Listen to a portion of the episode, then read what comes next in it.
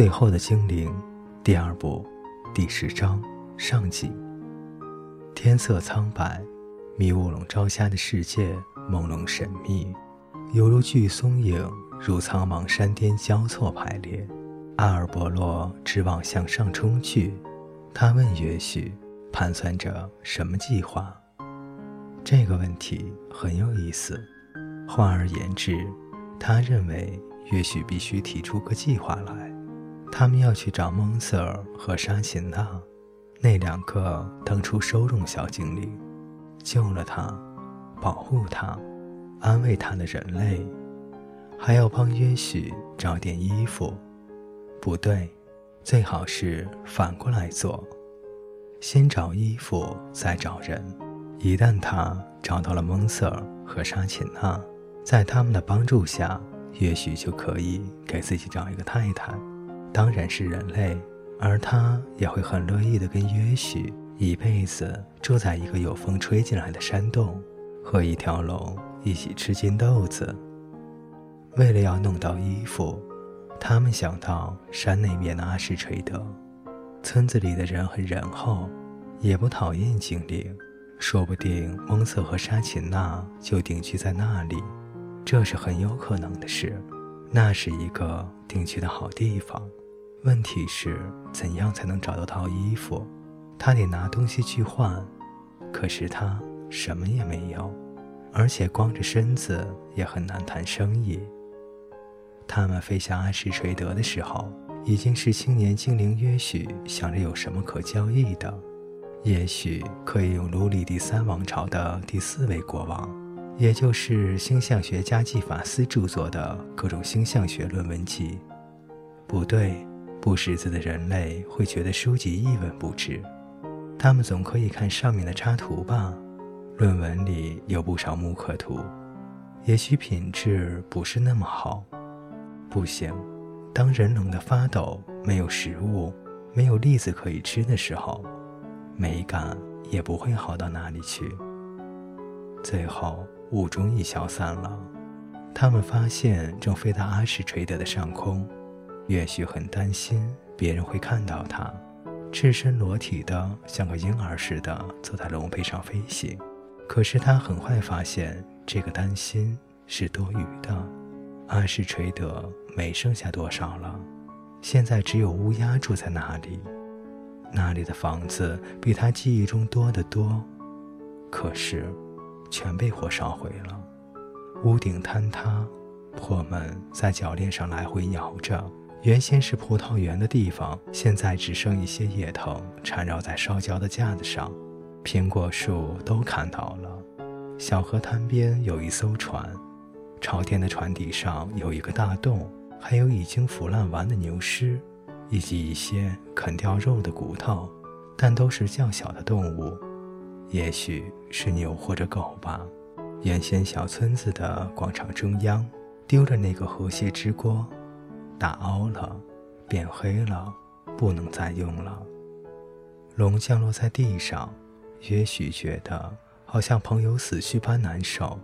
洞中那段漫长的时光里，他曾经幻想回到人类世界，因为精灵世界已经没有了，只存在历史里。他的幻想也总是从阿什垂德开始，他想象来到这里。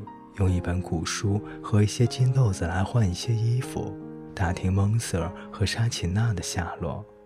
阿什垂德的居民会告诉他，而他们不可能住得离这里太远。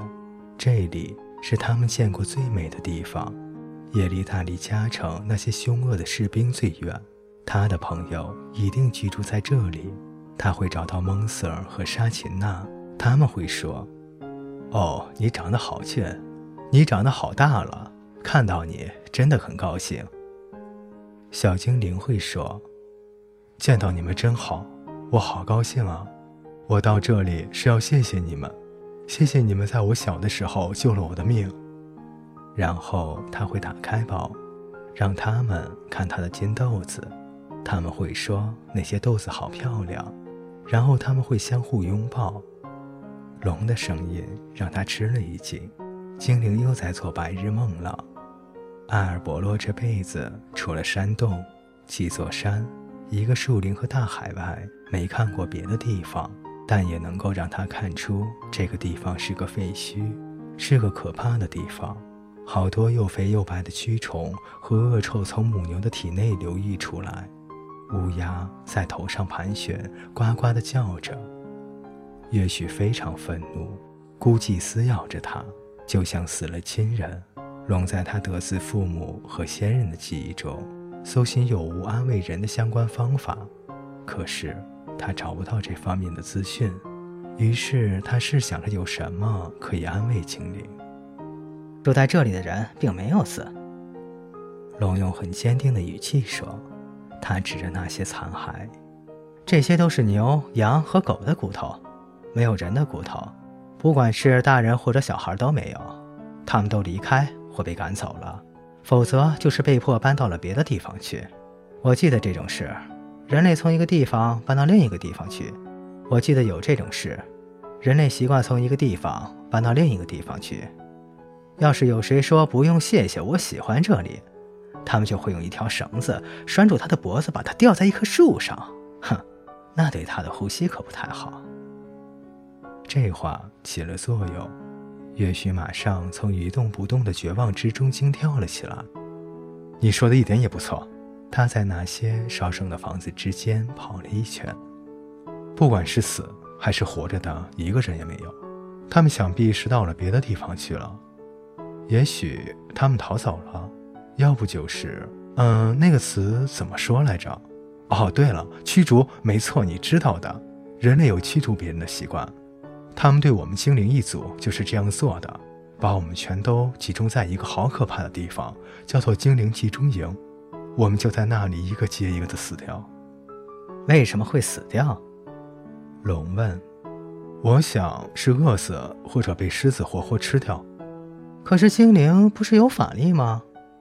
嗯，有一些有，可是又能怎么样呢？也许被龙的问题弄得不耐烦起来，你们就不能做点什么吗？